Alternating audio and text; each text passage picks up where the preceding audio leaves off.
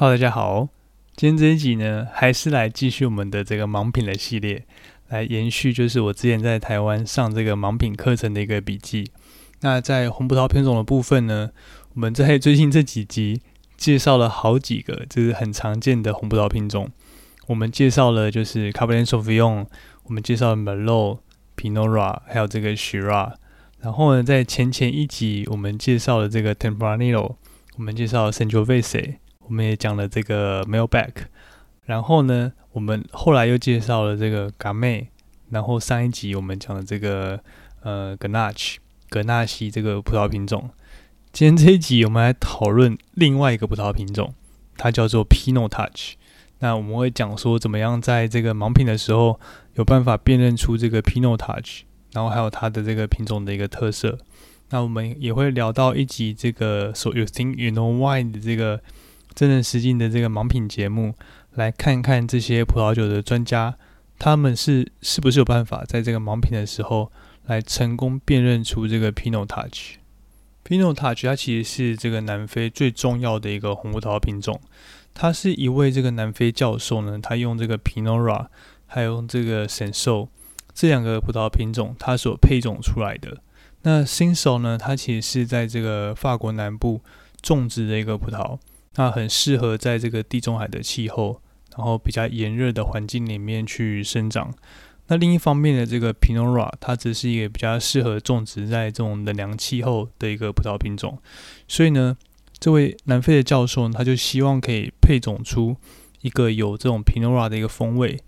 但是又有办法来适应这个南非炎热气候的一个葡萄品种。那他因此就想到用这个 Pinot Noir 和这个新手这两个葡萄品种来做配种，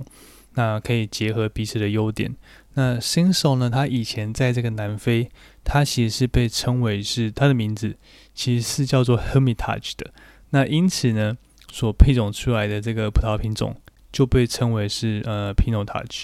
那反倒是就是 Hermitage 呢这个呃名字呢，因为它同时在法国又是以以又是以一个种植这个 s h i r a 为主的一个产区，所以呢最后才把这个原本叫做 Hermitage 的这个呃这个品种的名称呢，把它改名叫做 s i n s o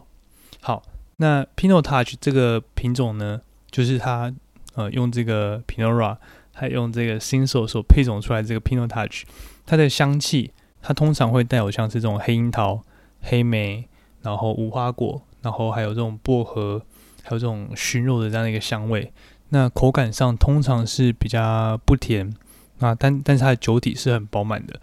然后呢，这个单宁也很扎实，那酸度还蛮低的，但是它的酒精度算是呃比较高的。这样的一个范围，那南非的酒呢，其实一直都有一个问题，就是酒庄他们在酿造风格上，他会想要复制这种法国的酿酒的风格，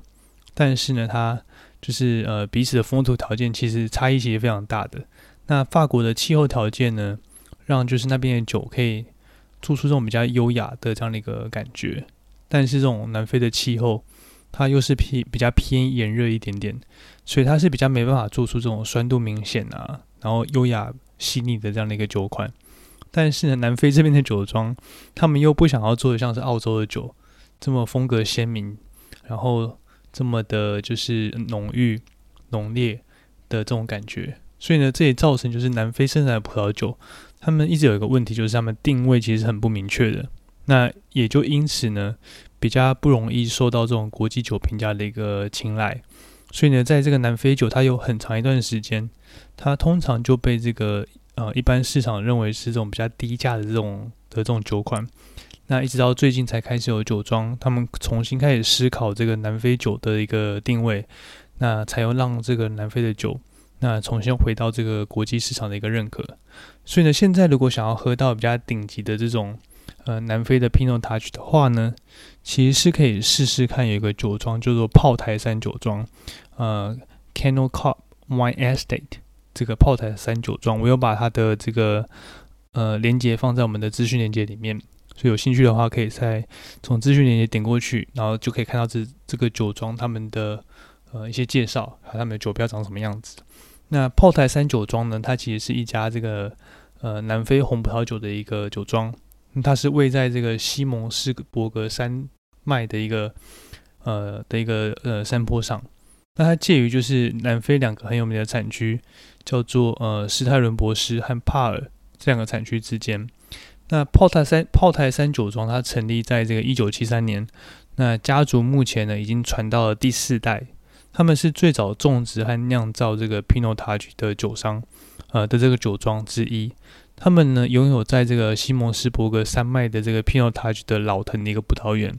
所以庄园的名字呢它是来自呃围绕着这个地区这个丘陵，然后还有在十七世纪在丘陵里面发现的一些大炮。那西蒙斯伯格呢，它被称为是这个南非的呃 Red Wine Bowl，它就是因为这边夏季很漫长，然后海风又很凉爽，是种植这个红葡萄这个品种最理想的一个风土的一条件。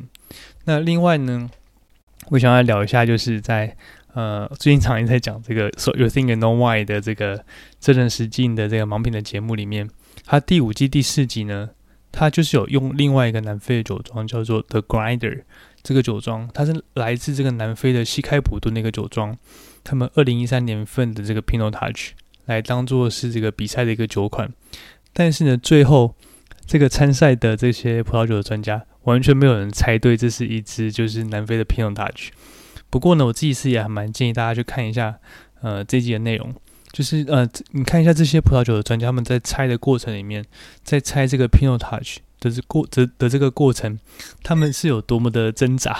然后他们的表情是多么的困惑。那最终没有一个人猜对，有人他们有人是猜是来自这个南法的这个 Shiraz 和 Grenache 的一个混酿。那有人猜是这个智利的 Pinora，那也有人猜是这个来自南南澳的这个 Shiraz 和 Grenache 的一个混酿。那可见，即使是这些葡萄酒的专家，他们对于这个 Pinotage 其实也是非常不熟悉的。以上就是我们今天这集的内容。今天这一集呢，相对还蛮短的。那因为其实这个 Pinot Touch 可以介绍的部分，好像还比较少一点点。不过，听众可能有发现，就是我们呃这次呢，其实我是把三个葡萄品种原本应该是要录成一集的，然后把它分成三集来做这个介绍。那一部分呢，我想说放在一起介绍，可能对有些听众来说负担可能有点太大。那另外呢，我也想说试试看，如果如果把它分成三集来做更新的话，那会不会对我们的听众来说会比较好吸收？那。不知道就是各位喜欢怎样的收听长度，那也欢迎来信来告诉我这样子。那所以呢，这集我们介绍了这个怎么样透过盲饮的方式来辨认 Pinot Touch 这个葡萄品种。那我一直都其实是是非常相信，就是盲饮是认识这个葡萄酒最好的一个方式。不过呢，我自己呃就也才刚是开始学习而已，完全就不是一个盲饮的专家。我只是把我之前上课的内容来分享给大家，来做个整理。那所以呢，如果各位听众里面有任何对这个盲饮有研究、有兴趣，那也欢迎传讯呃传讯让我知道。那或许可以也可以给我一些建议。那我们也可以交换一些这个练习的心得。那从这一集我们介绍的这个 So You Think You Know Why 的这个真人实境节目呢，你也可以知道说，就是盲饮真的是一件很困难，然后但是又很有趣的一个事情。那尽管是这种最顶尖的这种葡萄酒的专家，那他们也很难去。精准的猜到一支酒它的品种和产区是什么？那我们今天介绍的这一集呢，猜这个 Pinotage 完全没有人猜对，而且那 even close 就是完全没有猜到，就是任何甚至接近的地方。那有可能是这个 Pinot Touch 这个品种和平常要他们要喝到也是一个非常不容易的事情，所以大家都对这个品种其实是很不熟悉的。所以你可以看到，就是在这个节目的过程中，大家表情是。有多么的困惑和挣扎，那随便就是挤出一个答案，那当然最后没猜中也是还蛮、还蛮、还蛮合理的。好，那从资讯连接里面呢，你就可以找到今天这个文章，那也可以找到就是我刚刚在讲的这个所谓 Think You Know Why” 的这个节目的 YouTube 的连接，